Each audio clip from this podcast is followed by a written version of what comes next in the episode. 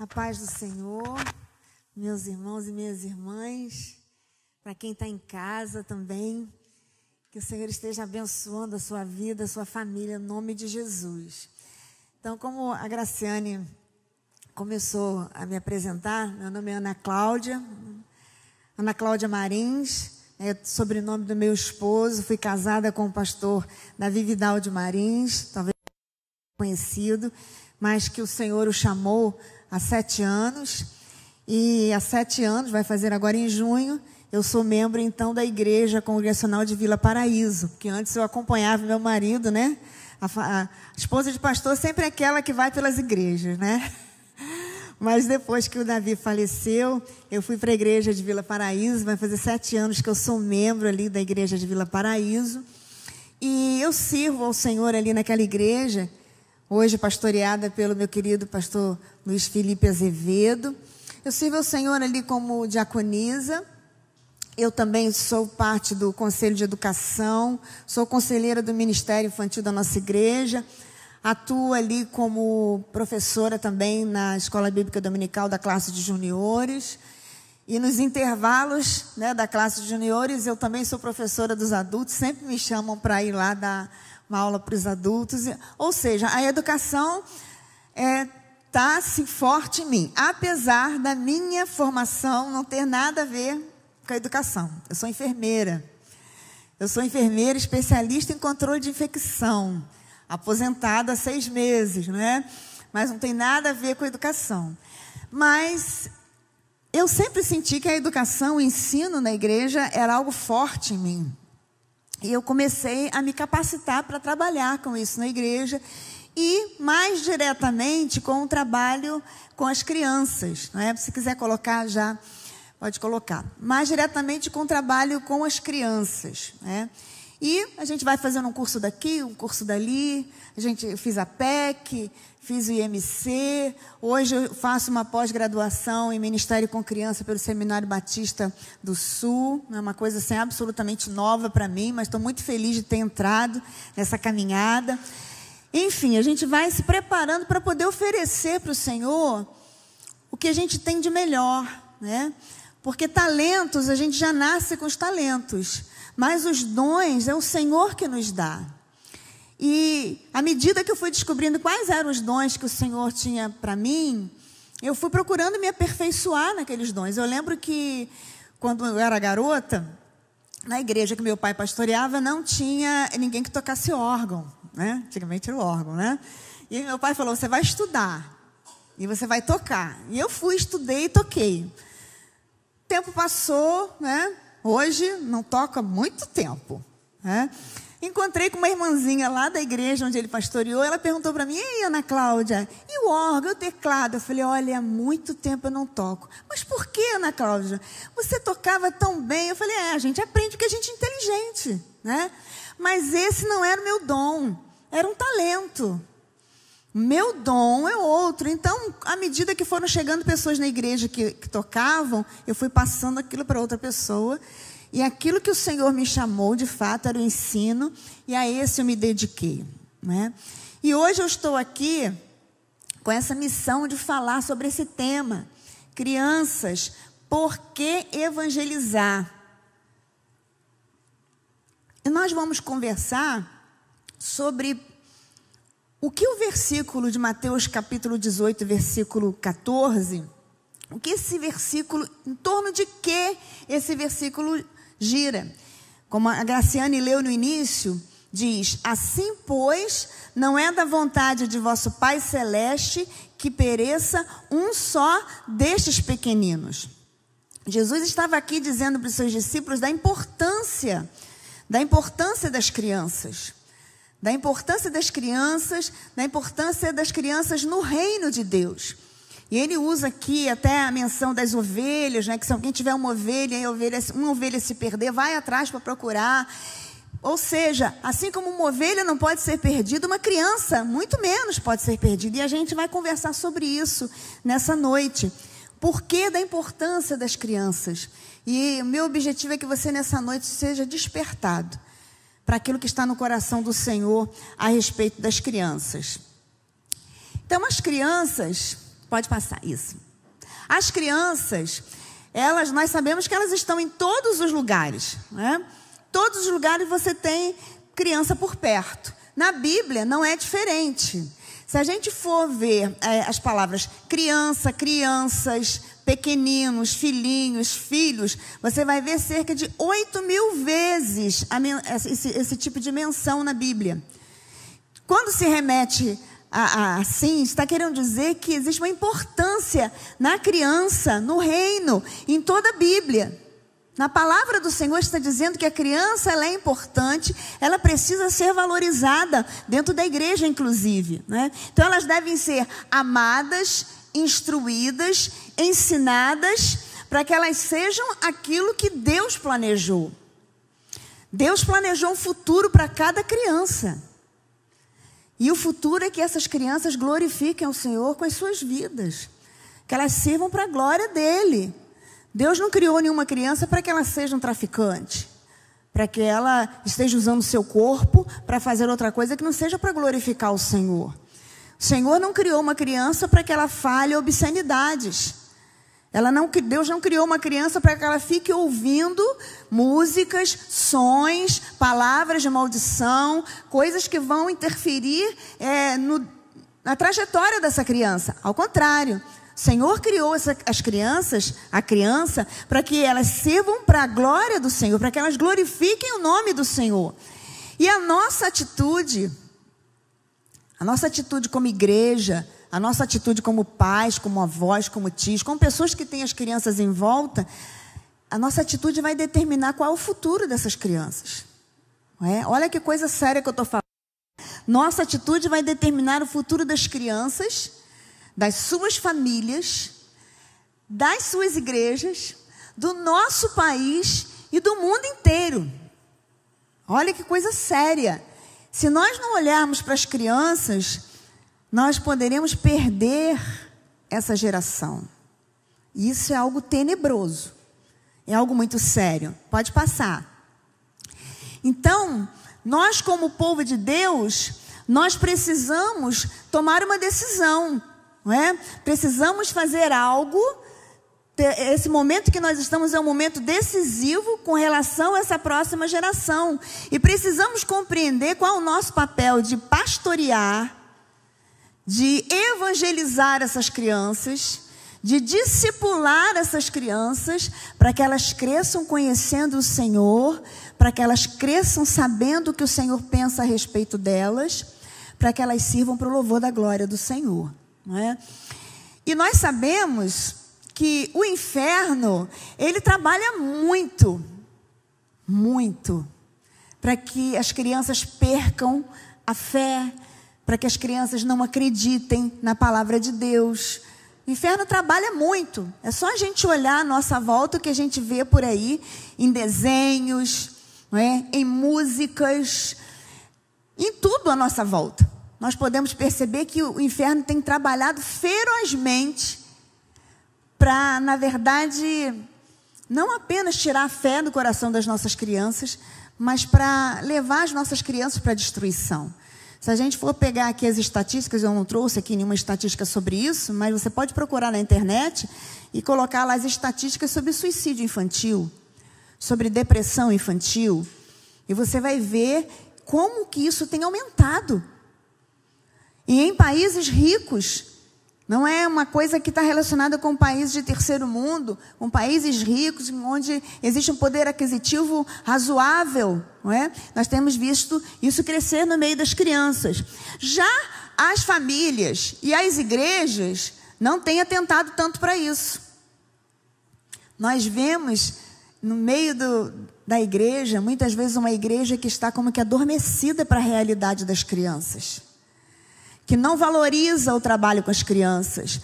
Nós, às vezes, vemos igrejas que, que têm muito investimento na evangelização dos adultos, que tem muito investimento com o trabalho com os jovens, com o trabalho com os adolescentes, e quando chega na vez das crianças, né, são os piores lugares, são as piores salas, são as pessoas menos capacitadas, não é? A igreja muitas vezes não está caminhando na direção que precisa caminhar para o entendimento dessa realidade. E as famílias também. É? E nós vamos falar sobre isso. É? Os perigos estão à nossa volta, o secularismo, essa cultura que essa cultura que tem aparecido de, ideologias de, de gênero, por exemplo, onde nós ouvimos em todos os lugares sobre esse tipo de coisa. Você leva a criança para a escola, esse assunto é abordado. Você está lá na fila de alguma coisa, tem sobre isso. A criança está brincando, isso acontece. Outro dia eu estava conversando com uma, uma professora que ela falou para mim que um menino de sete anos está sem querer ir à escola. Porque ele é filho de crente, né? E quando ele estava na escola um determinado dia, um coleguinha chegou para ele e falou assim: Olha, é, Fulano gosta de você, porque ele é gay e ele quer namorar com você. Uma criança de sete anos. E a criança não quer mais ir na escola, porque ele disse: Não, eu sei que isso é errado, eu não quero isso. E como vai fazer? Até onde né, a gente vai fugir? Porque os confrontos vão acontecer. Se for na escola, vai acontecer na escola. Se não for na escola, vai ser quando a criança estiver maior, no meio das amizades. Em algum momento vai acontecer. Essa criança precisa estar preparada espiritualmente para poder colocar sua fé ali, para que todos possam saber que ela ama Jesus, não é? Então nós temos muitos desafios, desafios que precisam ser vencidos, não é? Desafios que precisam ser vencidos. Pode passar para mim, por favor. Desafios que precisam ser vencidos. Aí eu coloquei duas perguntas ali no meu slide. Quem as deve amar, instruir ou ensinar? Parece até que é uma pergunta assim: quem? Os pais. Não. Na verdade, todos que lidam com essas crianças, sejam os pais, sejam os avós, sejam os tios, seja o, o vizinho, seja aquela pessoa que compreende que a criança tem uma vida espiritual, que precisa ser tratada, estou falando, falando, de pessoas crentes, não é? é? O professor da igreja precisa amar essas crianças. Porque se a gente não amar a criança, vai ficar muito difícil. Só gostar dela, a gente não vai conseguir conduzir né, é, esse trabalho, a gente não vai conseguir conduzir. Porque na igreja as crianças chegam todas elas juntas, e você tem crianças boazinhas, crianças que são muito bem educadas em casa, mas você também recebe aquelas crianças que não são tão bem educadas em casa. As crianças que não têm limites, as crianças que são insuportáveis, vamos dizer assim, não é? E quando essa criança chega na igreja, se você apenas gostar da criança, você não vai fazer um bom trabalho com ela. Então é preciso que ame a criança.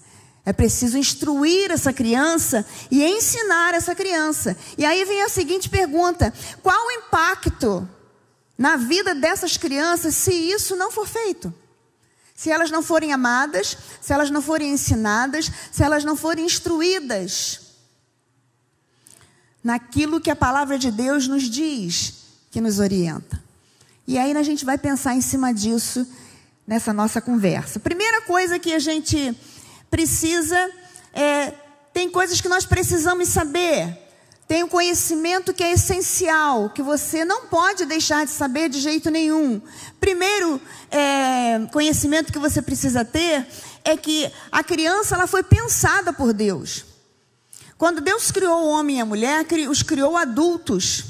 Porque ele não poderia ter criado pequeno, bebês, porque como essa criança ia subsistir ali naquele jardim? Só se Deus mesmo fosse lá e ele cuidasse pessoalmente do bebê. Então ele criou um casal, um homem e uma mulher. Gênesis capítulo 4, versículos 1 e 2 vai dizer que, eles, que ela concebeu e deu à luz primeiro a Caim e depois Abel. Então estava no planejamento de Deus que as crianças um dia chegassem. Deus pensou nelas. Não foi algo algo que surgiu do nada, algo que foi um acidente. Cada criança que existe, o Senhor pensou nela, foi um planejamento do Senhor. Então Deus pensou nas crianças. Cada criança tem a sua dignidade, respeito, valor, e a Bíblia vai nos mostrar que Jesus, principalmente Jesus, ele se importava com as crianças. O texto que nós lemos deixa bem claro isso, Mateus 18, versículo 14 que não é da vontade do Pai Celeste que nenhuma dessas crianças se perca. Então, se Jesus se importava, nós precisamos atentar para isso. A criança, ela depende de Deus para tudo. Ela depende de Deus fisicamente, assim como nós adultos. Se o Senhor cortar o ar que nós respiramos, nós vamos morrer. A criança, a mesma coisa, depende do Senhor. A vida dela está nas mãos do Senhor, espiritualmente também. Porque se não fosse o movimento do Senhor na nossa direção, nós estaríamos perdidos. Não é? A Bíblia fala que todos nós pecamos. Romanos 3, 23 fala isso. Todos pecaram e carecem, precisam, estão destituídos da glória de Deus. Ou seja, não existe nada que você possa fazer para resolver esse problema sozinho. Então Deus veio na nossa direção. O que, que ele fez? Ele mandou Jesus. Então ele espiritualmente também cuida dessa criança. No futuro dessa criança também o Senhor está ali diretamente ligado. Toda criança tem o desejo de adorar a Deus como qualquer adulto. Às vezes a gente pensa que não, a criança está ali na, no meio da. A criança só quer brincadeira, só quer né, diversão. Criança também quer adoração. Ela sente uma necessidade no coração dela de adorar a Deus. E se ela não for apresentada a Deus, ela vai adorar o Deus errado. Então nós precisamos mostrar para ela o Deus certo. Outro dia uma colega de curso estava falando que ela estava ensaiando a cantata de Páscoa na igreja dela e um menino ia fazer um solo. Um solo que falava sobre a mensagem de salvação. E o menino de repente começou a chorar. E ela chegou para ele e falou: O que você está chorando por quê? E ele explicou para ela que ele compreendeu que ele era um pecador. E que Jesus, o Filho de Deus, veio a esse mundo e se entregou por causa dele. Naquele ensaio, o menino recebeu a Jesus. E ele adorou o Senhor naquela cantata de uma forma tremenda. Ela disse que a cantata foi uma coisa assim incrível, foi um derramar do Senhor naquele lugar. Por quê? Porque as crianças têm uma necessidade de adorar ao Senhor. Então, quando a gente está ministrando para as crianças lá na classe, na EBD, no culto infantil, a gente não está ali para entreter a criança. A gente está ali para ministrar para ela a palavra de vida. As crianças, elas são todas iguais diante de Deus. São diferentes entre si, mas são todas iguais diante de Deus. São pecadoras, precisam de um Salvador. Elas são diferentes entre si porque elas têm pensamentos, emoções, elas têm reações diferenciadas. São pessoas diferentes, né? Se a gente tiver, eu por exemplo tenho três filhos, eu aprendi que eu não criei os três iguais. Quem fala, ah, você criou, criou todo mundo igual. Não criou, claro que não. São três pessoas diferentes. Como que a gente criou igual? Não criou. Quando você vai fazer uma comida, você percebe isso. Fulano gosta do bife mais mal passado, fulano gosta do bife mais pesadinho. Fulano gosta de carne seca, o outro não gosta. Não é assim? Por quê? Porque são pessoas diferentes. Então as crianças são diferentes entre si, iguais para Deus, mas diferentes entre si. E elas são completas, têm corpo, têm alma, têm espírito. Elas precisam conhecer o Senhor, precisam aprender a se relacionar com o Senhor. Pode passar. Outra coisa importante que nós precisamos saber, ali tem uma palavra por trás porque tinha uma, uma animação, mas amém. Nós precisamos saber sobre o desafio das gerações. E isso aqui é interessante, não apenas para quem trabalha com as crianças. Isso é interessante, a letra está pequena, né? Isso é interessante para quem trabalha com adultos, com adolescentes, com jovens, porque quando a gente tem o um entendimento dessas gerações, a gente compreende as reações que as pessoas que nasceram nessas décadas tem hoje em dia? Por que, que são tão diferentes? Então, a primeira delas ali são os baby boomers, que são os nascidos nas décadas de 60 e 70. São os filhos de pessoas que passaram pela Segunda Guerra Mundial. Então, esses baby boomers, eles são, é, foram crianças que foram acostumadas né, a, a ter um foco intenso no trabalho é, sempre em busca de prosperidade, foram acostumados a ter a família sempre perto, valorizando a família, foram acostumados a buscar uma estabilidade financeira. Foi uma geração que foi acostumada à aversão a mudanças. É? Quem nasceu nessas décadas de 60 e 70. Depois vem a geração X, os nascidos entre 65 e 81, é a minha geração. Eu tenho 57, né? E essa, essa turminha nasceu no período de reconstrução da Europa, no pós-guerra. E o que, que tem de interessante na geração X? É uma geração mais individualista. É uma geração que tem é, ambição e dependência do trabalho. Não é? é uma geração que foi também focada em trabalhar. Depois vem a geração Y, nascidos em 80 e 90, chamados millennials. Né? É uma geração que tem uma preocupação com o meio ambiente. Eles são muito envolvidos com causas sociais, é, fortes valores morais, fidelidade a propósitos, mas eles também têm instabilidade emocional grande, um alto grau de ansiedade, são imediatistas. Então, aí você vai vendo as diferenças, vai vendo que você não pode falar a mesma linguagem em cada uma dessas gerações, claro que não, né? A geração Z, nascidos em 90, Sim, o, geração de 80, 90, eles já começaram a ser inseridos nas mudanças tecnológicas. Né? Já a seguinte, a geração Z, eles são completamente digitais. Né? Não apenas o computador, mas os smartphones. É uma geração que é mais fácil interagir nas redes sociais do que pessoalmente. E tem a geração alfa, que depois de 2010. Tem 12 anos aí dessa geração. Esses, a coisa é mais séria ainda. Você vê, é, os bebês hoje nascem, daqui a pouquinho, alguém está colocando o que para esse bebê ficar quietinho? O que, que é, né? Pois é. A minha filha, outro dia, estava falando isso. Tem uma netinha de dois anos. E ela falou: é uma tentação. Porque você tem mil coisas para fazer e quando você bota ali, a criança fica ali. Então, se a vontade que você tem é deixar o dia inteiro. Né? Mas não deve. Porque tem os efeitos nocivos. Não é? Então, por que, que eu coloquei isso? É para que a gente saiba o que cada geração tem como características. E depois você dá uma, uma olhadinha nisso com calma, para você saber detalhes a mais, porque isso é muito importante para a gente construir o caminho onde como a gente vai agir em cada uma dessas faixas etárias. Então, eu achei importante trazer. Pode passar. E aí, eu trouxe para vocês também algo que não sei se aqui alguém já falou, né?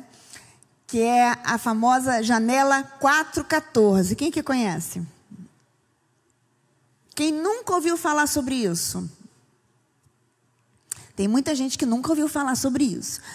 A janela 414, como eu coloquei, é um povo não alcançado. O que, que foi isso? Isso trata-se é, de uma pesquisa que foi feita na década de 80 nas igrejas nos Estados Unidos pelo Instituto Barna, que é um instituto que estuda as mídias, né? E eles fizeram um estudo lá e faziam a seguinte pergunta: com qual idade você conheceu Jesus Cristo como seu Salvador pessoal? E eles descobriram, essa estatística mostrou, que crianças com a idade entre 4 e 14 anos têm 85% de chance de se converterem. Passa para mim a próxima, por favor. Que aí você vai ter o resultado da estatística, esse aqui. Né? 4% das pessoas que foram entrevistadas disseram que receberam a Jesus depois dos 30 anos. 10% receberam a Cristo entre 15 e 30 anos. 35%, olha como já deu um salto, receberam a Cristo entre 10 e 15 anos. 50% receberam a Cristo entre 4 e 10 anos. E 1% receberam a Cristo entre 0 e e quatro anos. Então, 85% está na faixa etária de 4, 14 anos. É a faixa etária excelente para nós falarmos de Jesus. É um campo que já está pronto, prontinho para ser semeado. São as crianças que estão diante de nós. Uma criança, ela tem, a gente pode dizer criança, né? Em média são 12 anos, de 0 a 12 anos. Você tem 12 anos para trabalhar com a criança. Se a sua criança tem 4 anos, você já perdeu 4 anos. É? Quanto tempo você já perdeu? Quanto tempo você ainda tem? Tem alguma coisa que pode ser feita? Pode passar.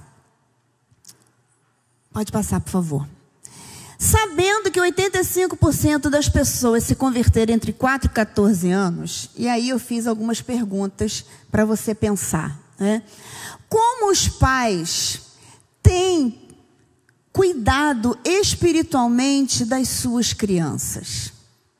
Será que os pais têm para si a responsabilidade de conduzir os seus filhos espiritualmente?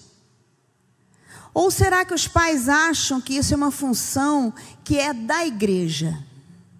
Aí a pergunta seguinte: como a igreja tem cuidado de suas crianças? Como o ministério com crianças é visto nas igrejas? E às vezes você pergunta isso, as, as pessoas te respondem: ah, ah, na igreja tem a salinha, tem um cultinho, né? tudo é inho, tudo é pequenininho. Quem que vai para esse ministério? Ah, você bota aí quem não dá em ministério nenhum, quem não é bom em nada, bota lá no ministério infantil. É? E coloca lá. Às vezes a pessoa vai simplesmente porque ela não está afim de assistir o culto, dos, culto dos adultos. Quantos adolescentes a gente já viu fazendo isso? Não é? Qual é a resposta que você tem aí? Como pai, como mãe, como avó, como tia, mas como uma vizinha que às vezes tem uma criança que está perto de você, com quem você se dá, como professor, como líder de ministério infantil. Como você responderia essas perguntas? Pode passar. E aí, o que, que nós vamos fazer? O que, que nós vamos fazer a respeito das crianças que estão diante de nós? A gente precisa agir depressa, porque, como eu falei, elas crescem rápido. A gente precisa compreender a urgência, porque a gente não sabe quanto tempo essa criança vai estar diante de nós. Ninguém sabe aqui se o Senhor vai chamar uma criança de uma hora para outra. A gente torce para que o Senhor não faça isso. Mas isso não é impossível de acontecer. Não é? Às vezes você tem uma criança perto de você que você ama muito, e a criança de repente precisa se mudar para outro lugar. Acontece alguma coisa. Quanto tempo essa criança vai ter diante de você? Então a urgência é para é, é para agora. E esse preparo é para todos nós, para os pais, para os líderes, para a igreja, para os pastores. Ninguém está isento. A responsabilidade é de todos nós, como corpo de Cristo. Todos devem se preocupar com o que será feito com elas, visando o futuro dessa geração. E temos que encarar como sendo uma obra espiritual porque é uma obra espiritual. É, tem uma frase que algumas pessoas é, dizem que é de Benjamin Franklin, mas na verdade não existe certeza. A frase diz mais ou menos assim: falhar em preparar é preparar-se para falhar. Então, se nós não temos feito nada, nós podemos ter certeza que nós não vamos colher coisas muito boas, não. Mas se nós temos semeado, semeado a palavra do Senhor, semeado aquilo que a palavra do Senhor nos diz que precisamos fazer, a semeadura vai ser farta. O Senhor, Ele é fiel, aquilo que Ele cumpre, aquilo que Ele promete, Ele cumpre. Amém? Amém. Passa o próximo para mim. E aí eu quero falar do primeiro grupo, a família, não é? A família, o Senhor constituiu tão maravilhosamente, que o Senhor criou ali naquele jardim do Éden, como eu falei, ele deu filhos ali para aquele casal. Deus poderia fazer todas as coisas sozinhos, sozinho. Ele poderia conduzir os nossos filhos inclusive sozinho, se ele assim desejasse, mas o Senhor ele resolveu contar conosco. Ele nos trouxe para esse ministério glorioso que é conduzir os nossos filhos ao Senhor. E é importante que a gente compreenda que tudo que os pais fazem é revertido de alguma maneira na vida dos seus filhos, na formação dos seus filhos. Então prestem atenção, eu estou dizendo que tudo. Tudo que os pais fazem. Os filhos são, eles observam, eles absorvem como esponja tudo aquilo que a gente faz. Então presta atenção. Um exemplo: você está na igreja, aqui no culto, né? O culto foi maravilhoso, cantaram louvores, mas quando você chegou no carro, na primeira batida de porta que alguém deu com força, você já reclama, você já. Crentes até que xingam, não é? E a criança está ali observando aquilo. Ou, quando chega na mesa, na hora do almoço, na hora do lanche, a conversa que rega aquele momento ali é como o louvor foi ruim hoje. Você viu a roupa de fulana? O pastor pregou mal. Ah, mas eu não vou com a cara de Beltrana. A criança cresce ouvindo esse tipo de informação, a criança começa a pensar assim: na igreja o povo é uma coisa, fora da igreja é outra. A igreja é lugar de gente mentirosa. A criança absorve tudo que nós fazemos, como também o efeito contrário. Ela absorve aquilo que é bom. Eu lembro que uma vez lá na igreja de Marambaia, nós fizemos um, um foi uma confraternização, eu não lembro de qual departamento que foi. E numa das brincadeiras, uma menininha, a Karine, ela sorteou, sorteou um papelzinho e ela, quando abriu, a pessoa leu para ela: Você tem que procurar aqui, Karine, uma pessoa que com certeza lê a Bíblia todos os dias. Aí ela virou assim, rindo, olhou para a mãe. Foi fácil, foi até a mãe. A mãe dela era convertida há pouco tempo. Mas a mãe dela tinha uns quatro anos, eu acho, que a mãe era convertida. Mas ela via todos os dias a mãe lendo a Bíblia e a mãe orando. Ela tinha certeza. É uma influência. Qual é a influência que você, como pai, como mãe, como avó, como tia, tem deixado para os seus filhos? Tudo aquilo que nós fazemos é revertido em formação deles. E se nós não sabemos como fazer, é muito fácil. A gente vai para a Bíblia. Pega o exemplo na palavra, o que a palavra diz que eu preciso fazer. É isso que eu vou fazer. As Escrituras nos ensinam, não é? Mas muitas vezes a nossa atividade diária, as muitas coisas que a gente tem para fazer, a gente menospreza a criação dos filhos a instrução, o ensino desses filhos. As coisas que nós valorizamos é essas coisas que vão tomar o nosso tempo. E infelizmente nós, na maioria das vezes, não valorizamos. Né? Isso dá pouco tempo. Ah, mas eu trabalho a semana inteira. É muito difícil orar com meu filho, ler a Bíblia com meu filho. Nenhum dia na semana. Quantas famílias a gente conhece que a Bíblia só é aberta no domingo na igreja? Isso é danoso, isso é péssimo, né? Então, é, Deus deu aos pais a função de reproduzir em seus filhos o conhecimento de quem Deus é. Mas o problema é que muitas vezes os pais não conhecem a Deus precisam também conhecer para poder ensinar. Quanto você tem se envolvido com a palavra? O quanto você pede ao Senhor para que aquilo que está na palavra entre em você, que você compreenda com clareza. Isso é algo que o Senhor vai fazendo gradativamente à medida que a gente pede ao Senhor. Às vezes a gente vai lendo a Bíblia como se estivesse lendo um livro qualquer, uma coisa religiosa. É nós abrimos a Bíblia e pedir para o Senhor, Senhor, fala comigo que eu fique no mesmo versículo o mês inteiro, mas que no final desse mês o Senhor tenha falado comigo e tenha me ensinado. Me ajuda a meditar na tua lei, me ajuda a ter prazer na tua palavra. E o Senhor vai fazer isso, porque o Senhor ele é fiel, não é? Os pais não trabalham sozinhos. Eles trabalham com a ajuda do Espírito Santo de Deus. E os filhos, eles não serão aquilo que eles precisam ser, não é? Não, se eles não conhecerem a Deus, eles precisam conhecer o Senhor. Pode passar a próxima. E aí tem o texto, a letra está muito pequenininha, mas você pode abrir a sua Bíblia em Deuteronômio, capítulo 6, versículos de 1 ao 9.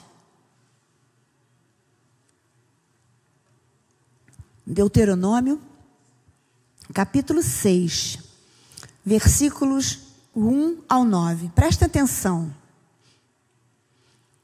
Estes, pois, são os mandamentos, os estatutos e os juízos que mandou o Senhor teu Deus se te ensinassem para que os cumprisses na terra que passais a possuir. para que temas ao Senhor teu Deus e guardes todos os seus estatutos e mandamentos que eu te ordeno, tu e teu filho e o filho de teu filho, todos os dias da tua vida, e que teus dias sejam prolongados. Ouve, pois, ó Israel, e atentem os cumprires, para que bem te suceda, e muito te multipliques na terra que mana leite e mel, como te disse o Senhor, Deus de teus pais. Ouve, Israel, o Senhor, nosso Deus, é o único Senhor. Amarás, pois, o Senhor teu Deus de todo o teu coração, de toda a tua alma e de toda a tua força. Estas palavras que hoje te ordeno estarão no teu coração. Tu as inculcarás a teus filhos e delas falarás assentado em tua casa, andando pelo caminho, e ao deitar-te e ao levantar-te. Também as atarás como sinal na tua mão e te serão por frontal entre os olhos, e as escreverás nos umbrais de tua casa e nas tuas portas. O texto está dizendo claramente tudo que a gente precisa fazer. Amarás, pois, o Senhor teu Deus. Quando a gente ama o Senhor, do jeito que o texto bíblico diz, de todo o nosso coração, de toda a nossa alma, de toda a nossa força, as outras coisas a gente vai fazendo por amor a esse Deus. A gente vai procurando fazer tudo para a glória do Senhor.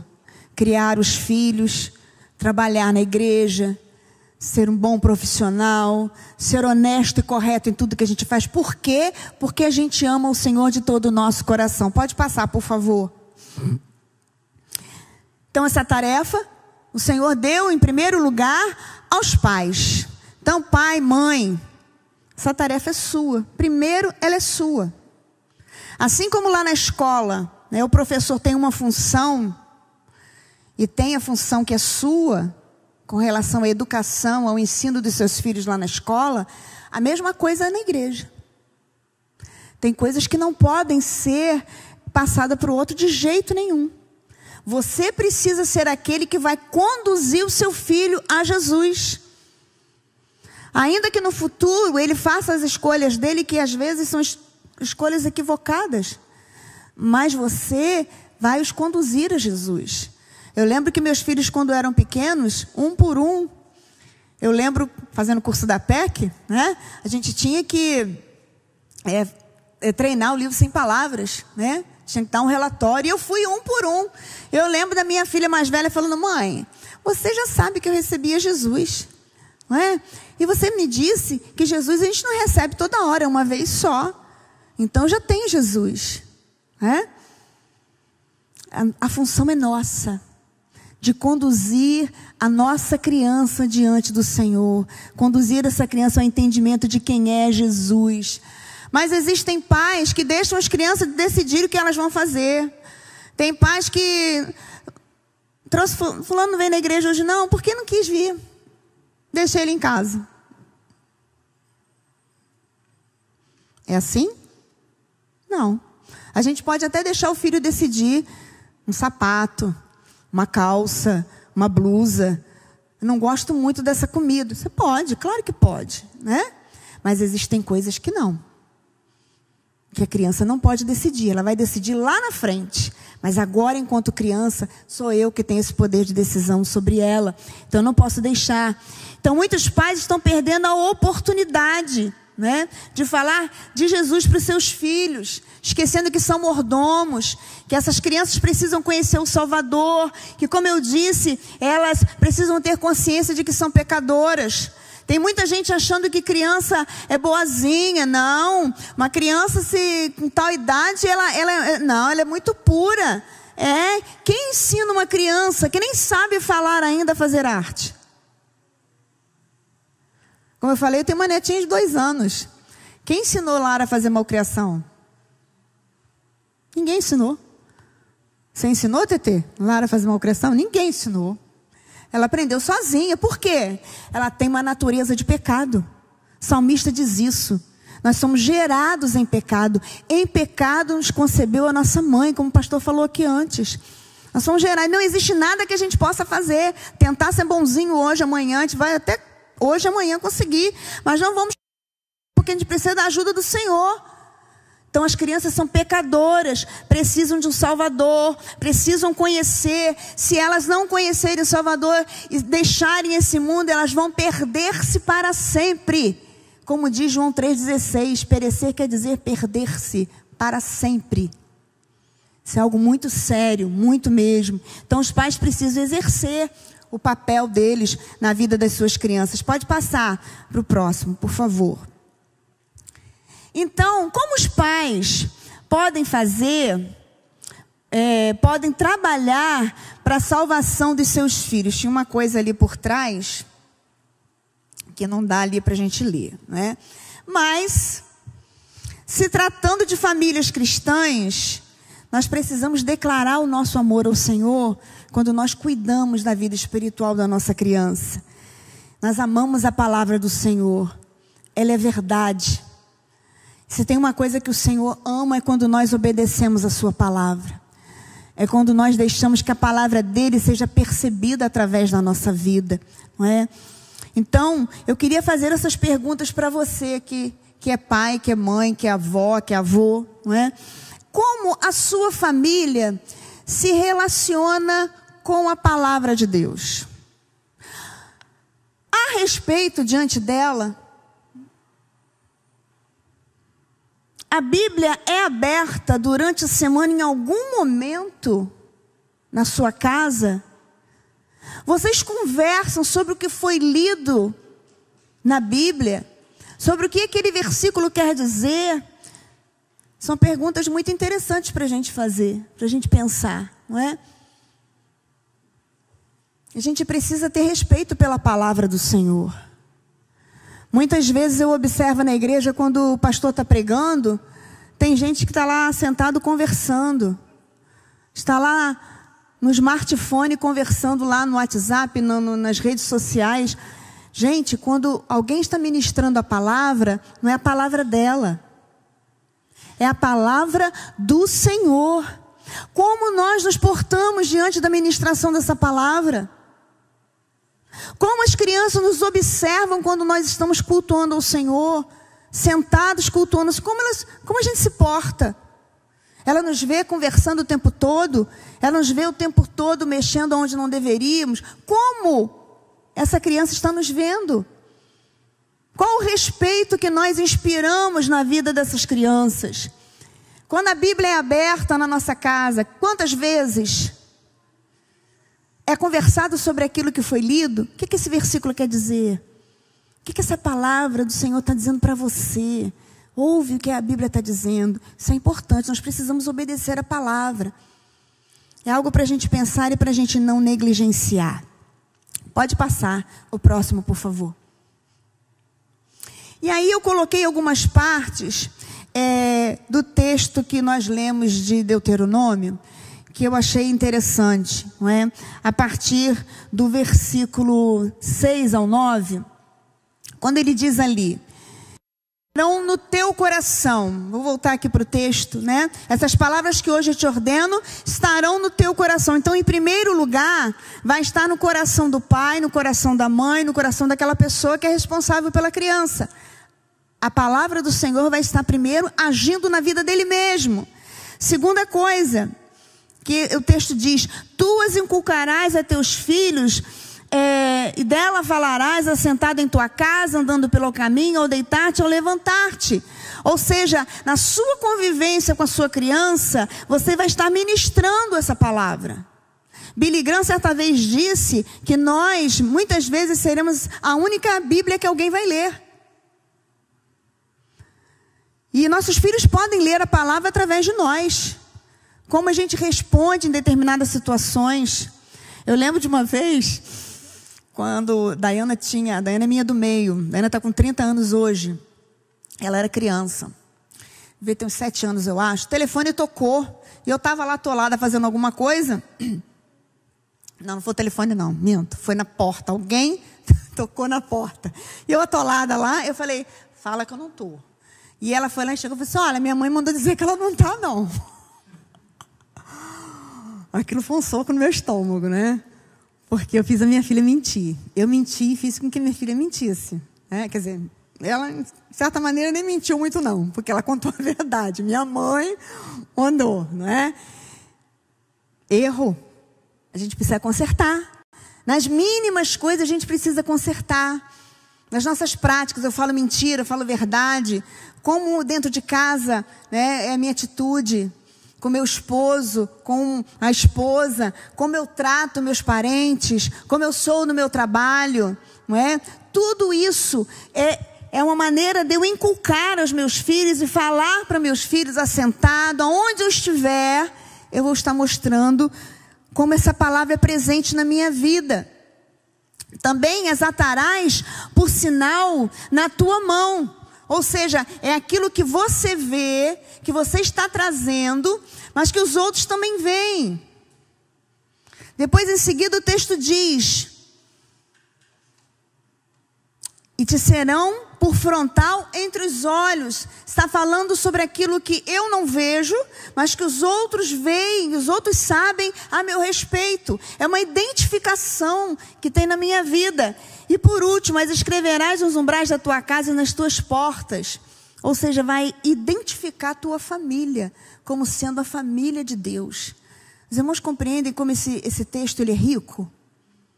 Como ele está dizendo para nós o quanto nós temos que nos voltar para a palavra e viver o que a palavra diz para que a nossa família seja uma família no padrão de Deus? Pode passar o próximo. Muito bem. Pode botar o outro, o outro.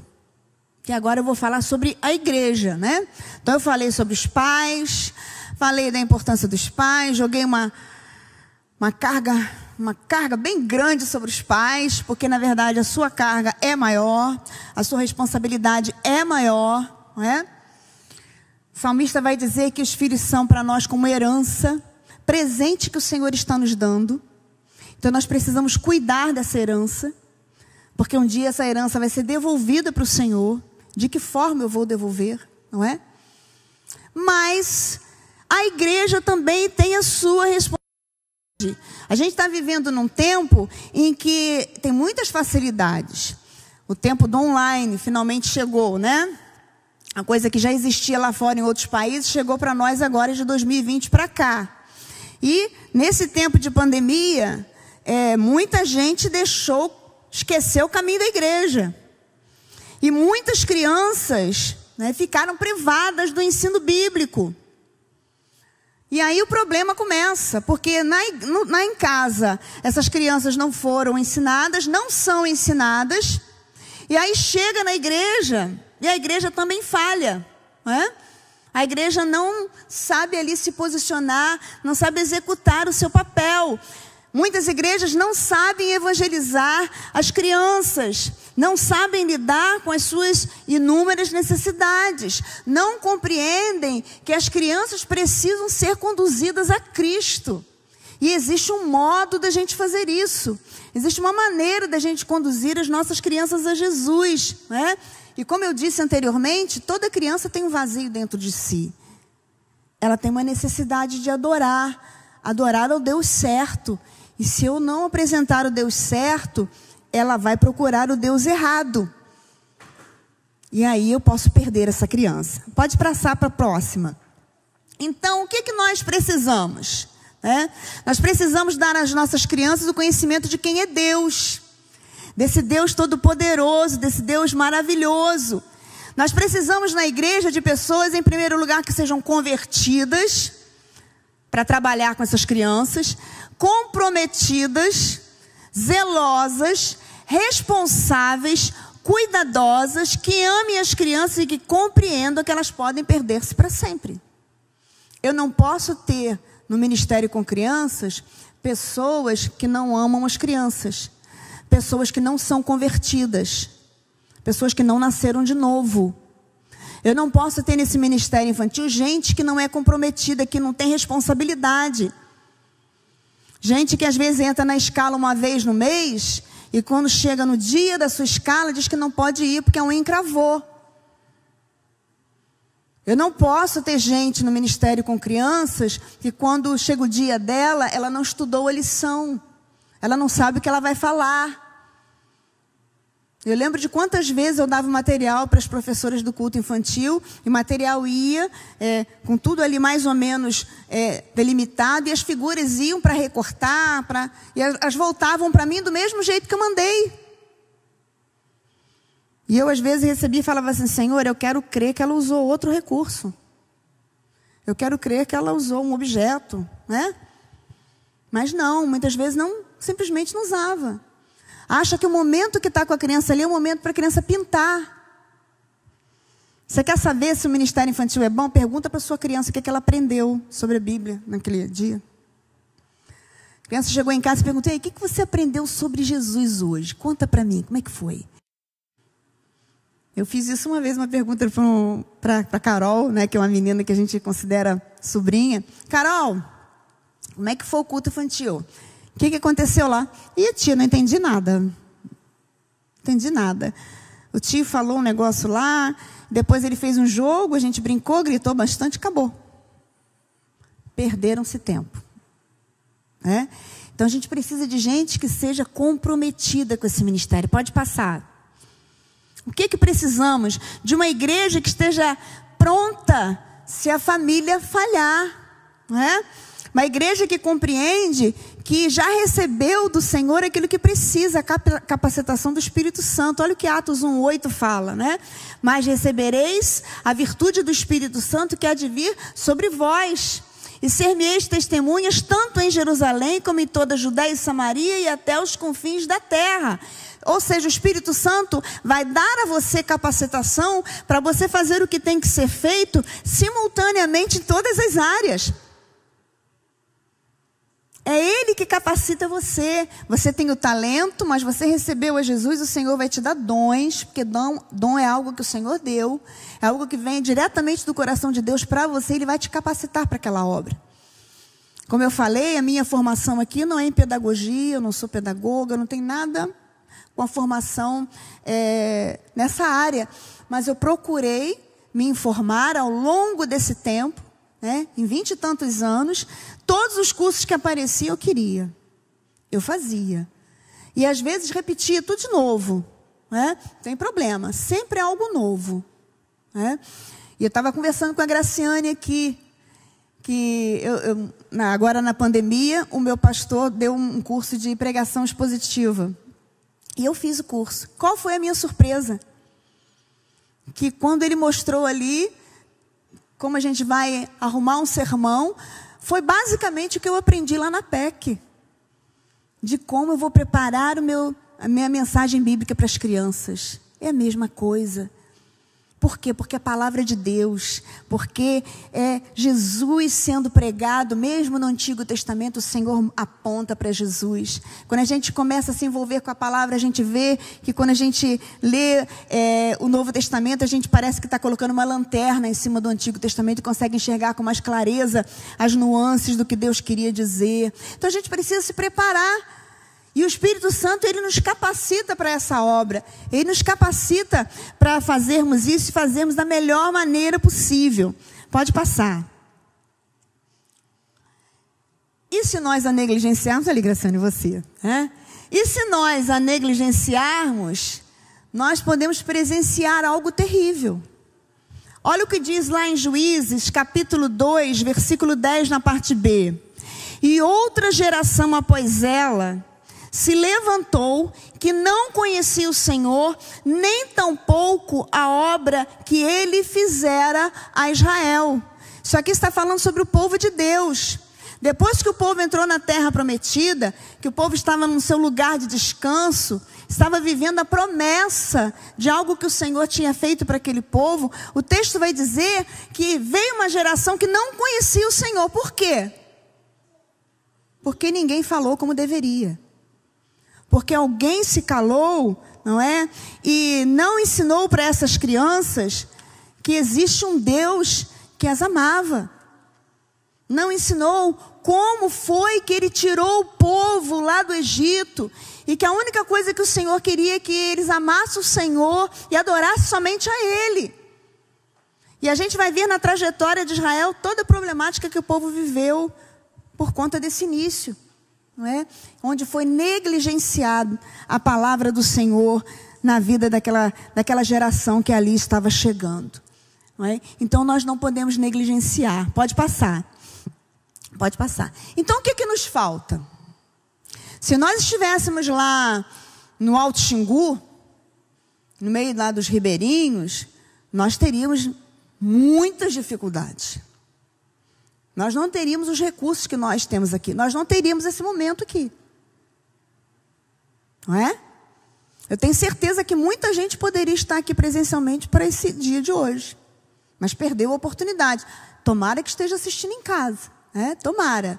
Porque é uma oportunidade da gente aprender. A gente sempre aprende. Quando eu preparei isso aqui, eu aprendi muitas coisas. Então o Senhor sempre nos ensina. Então, o que, que nos falta? Falta apoio? Falta recursos? Falta preparo? Às vezes falta realmente isso. Mas às vezes o que falta para a gente são essas cinco coisas aqui que isso é, foi inclusive título de um livro do pastor Gilberto Celete. São as atitudes que nós precisamos ter. Primeiro, é a atitude do amor, de entender que as crianças precisam, elas precisam ser alvo do nosso amor. Nós precisamos entender que as crianças precisam ser amadas, recebidas, que nós precisamos amar as crianças com o mesmo amor que Jesus nos amou e oferecer para elas o presente da salvação. Então, a primeira coisa que nós precisamos é ter amor no nosso coração. Segundo, nós precisamos ter a esperança de olhar para essa criança como ela está aqui agora, mas olhar lá na frente também e ver o futuro. Ele usa inclusive um termo no livro dele que são lentes espirituais bifocais, que o bifocal hoje quase não existe. A gente tem as multifocais, né? O que, que é isso? Quando você olha para baixo, você está olhando para perto. Quando você olha para frente, você está olhando para longe. A gente precisa ter essa visão. Como a criança está vindo aqui até nós agora, com os seus traumas, com as suas necessidades, com os seus desafetos, com uma família às vezes que é totalmente confusa, né? Como essa criança está chegando? Eu vou olhar para essa criança e eu vou entender que o Senhor vai transformar essa criança em quê? Naquilo que Ele desejar. Então, essa criança no futuro, ela pode ser o que o, que o Senhor planejar para ela. Ela pode ser um médico, um enfermeiro, um professor, ela pode ser um pedreiro, ela pode ser um açougueiro, ela pode ser um pastor, ela pode ser um missionário, ela pode ser qualquer coisa, mas o que ela for fazer, ela vai fazer para a glória do Senhor. Então eu preciso ter esperança de que o que eu estou fazendo vai ter um resultado lá na frente. O Senhor, Ele vai abençoar tudo aquilo que vai ser feito. Não pode me faltar a esperança. Não pode me faltar também o investimento. E eu não estou falando aqui de dinheiro. Eu estou falando de investimento do meu tempo também.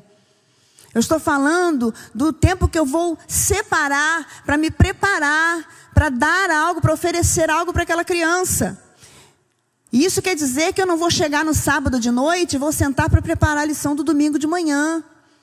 Eu já vou estar na segunda-feira pensando na lição que eu vou dar no próximo domingo. Por quê? Porque isso arde no meu coração. Porque eu sei que eu não vou fazer de qualquer maneira. Porque eu sei que diante de mim tem uma vida que o Senhor vai usar para a glória dele. Eu vou ser um instrumento. Amém. Eu não sei se lá no céu a gente vai lembrar disso. Não sei. Mas quem sabe? Umzinho vai chegar lá e vai falar assim: Ih, tia, lembra? Você falou de Jesus para mim. É? Esses dias a Keila Araújo postou uma foto de um menino lá em Orlando. Um menino que já está com uns 17 anos, eu acho.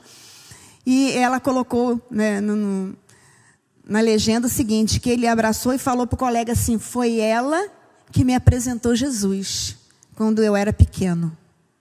Olha que coisa linda.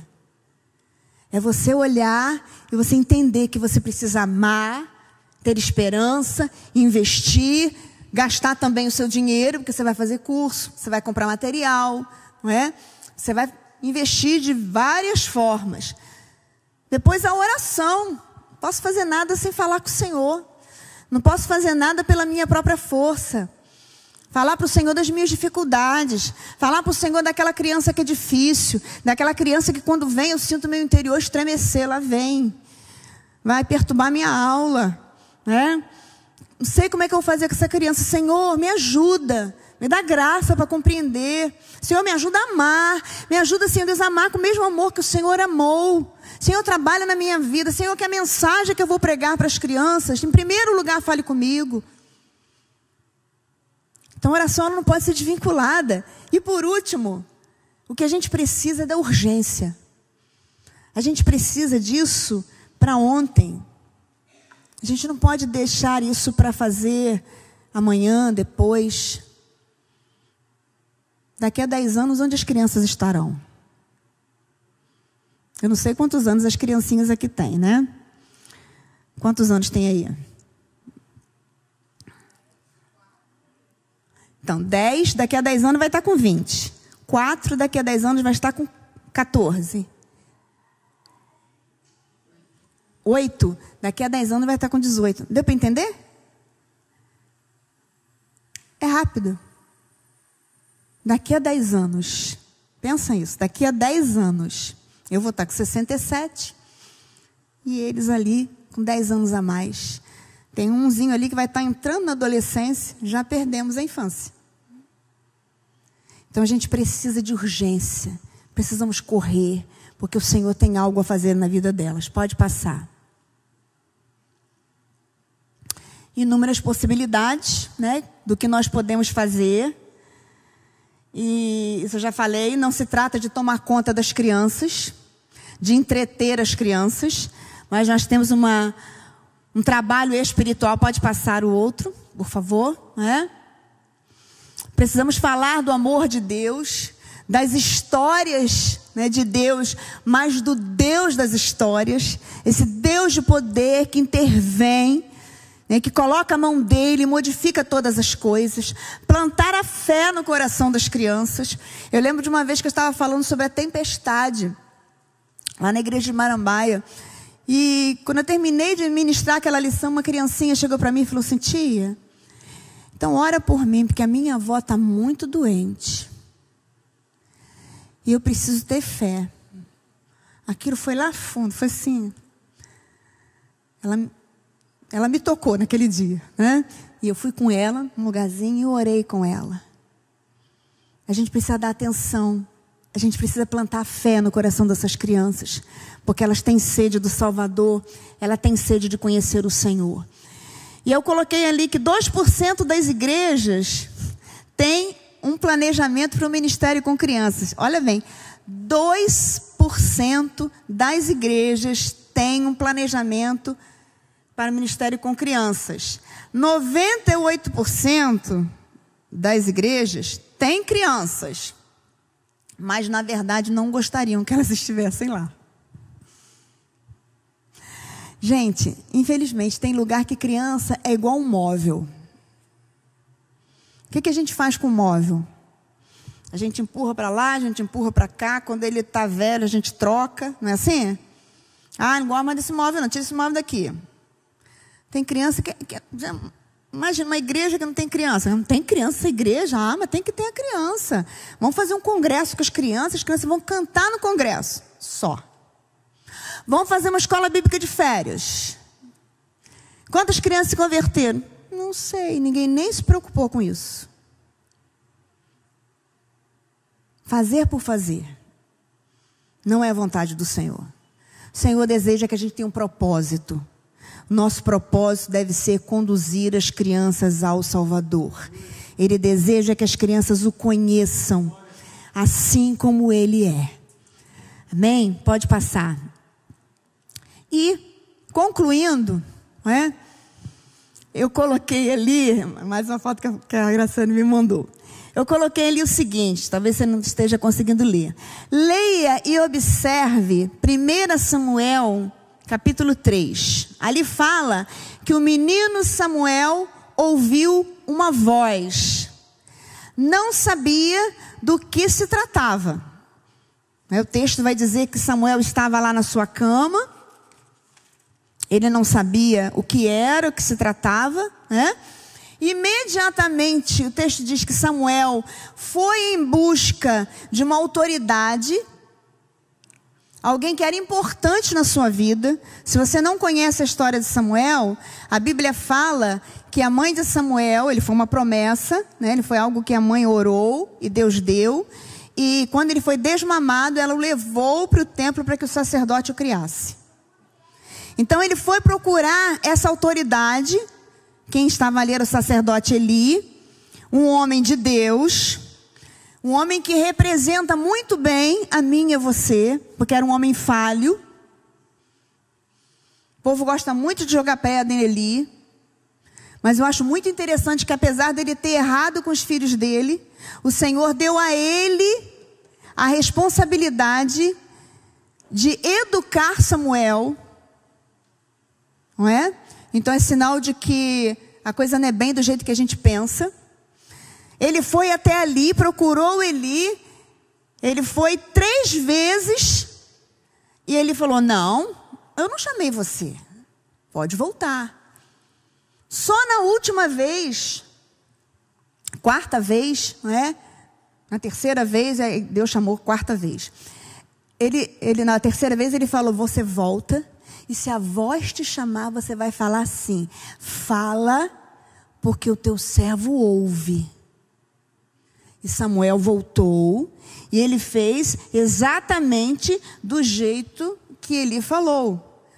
E nunca mais esse menino se esqueceu, porque Deus teve uma conversa grande com ele ali. Deus falou sobre o futuro de Israel, do futuro da família de Eli, do que iria acontecer, inclusive com Samuel.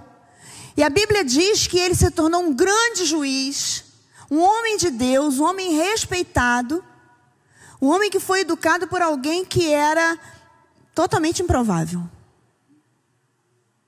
Isso traz esperança para mim. Porque eu sei que eu sou improvável. Mas o Senhor pode me usar, como ele usou Eli. O Senhor pode fazer coisas tremendas na minha vida e na sua vida, no ministério com crianças. meu objetivo é que a partir de hoje você não olhe mais para as crianças da mesma maneira. Seja qual for a criança que está diante de você, na sua casa como seu filho, como neto, como sobrinho, como vizinho, crianças da igreja, você olha para essa criança e você vê que existe ali uma possibilidade, que o Senhor tem algo a fazer na vida delas. E que se você não fizer, que se a, se a família não fizer, se a igreja não fizer, nós podemos perder essa geração. E aí a pergunta que eu fiz ali, né, para as crianças, daqui a 10 anos, com quantos anos vocês vão estar? E eu queria passar um vídeo para a gente fechar essa nossa fala. Para você pensar sobre a responsabilidade que nós temos diante dessas crianças.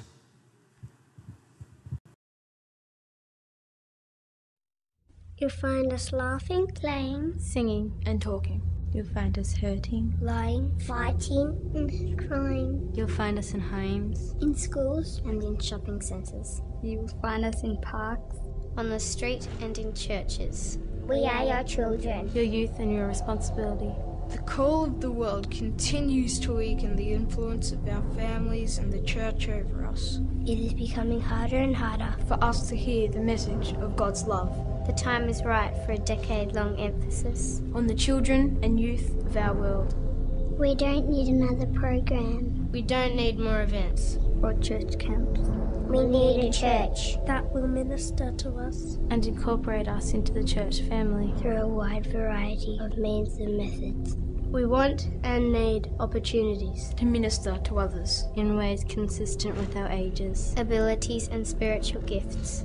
We can serve in lots of ways. We can pray for our neighbours. We can help others to feel they belong. We can learn to play our part. We can even help make decisions. We are disciples in training, not disciples in waiting. Please don't underestimate us. We are the church of today and the church of the future. But you're in danger of losing us. You're losing us. You're losing us. You're losing us. You're losing us. You're losing us. You're losing us. You're losing us. You're losing us. You're losing us.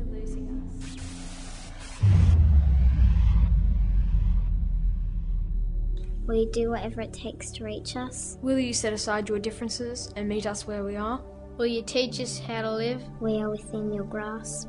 You can help change our lives. Please take time to share Christ with us. Because in 10 years I'll be 19. I'll be 20. I'll be 19. Because in 10 years I'll be 16. I'll be 24. 10 years I'll be 16. I'll be 17. Because in 10 years I'll be 14. I'll be 18. I'll be 23. I'll be 18. I'll be 20. We'll be 16. The question is. The question is. The question is. The question is. The question is. The question is. The question is. The question is. The question is. The question is. In 10 years, will you have made a difference?